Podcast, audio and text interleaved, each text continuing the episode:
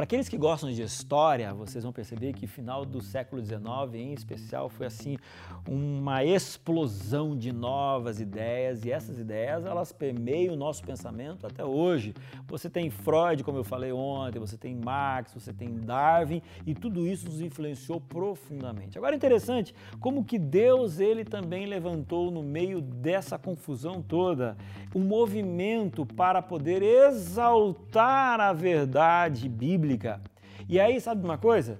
A Igreja Adventista do Sétimo Dia, ela não tem que se sentir especial no sentido de ser superior aos outros, mas nós precisamos se sentir especial no sentido de que nós temos uma missão para os outros. E aí então, a gente tem um entendimento a respeito de Apocalipse capítulo 14, que foi um entendimento principalmente nessa evolução de ideias que surge no final do século XIX, agora a Igreja Adventista tem um entendimento do seu chamado.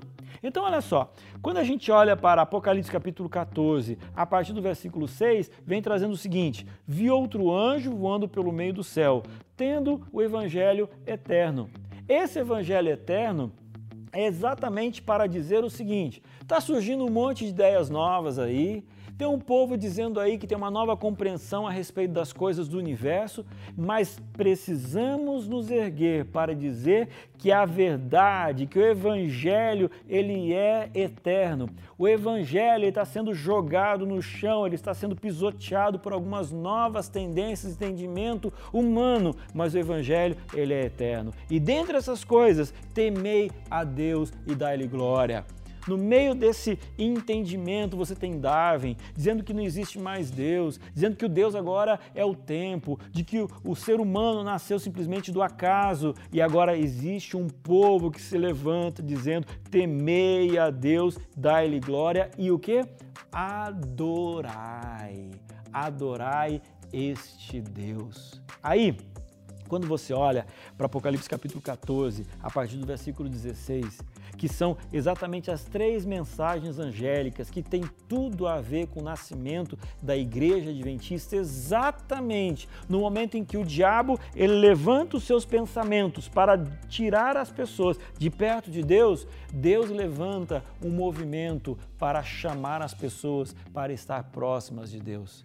Aí você fala assim: então, se eu estou do lado de Deus, as coisas elas são muito mais simples. Eu quero dizer para você que nem sempre estar do lado de Deus significa o caminho mais simples e mais fácil. É por isso que no versículo 12 existe uma mensagem para você que diz aqui: aqui está a perseverança dos santos.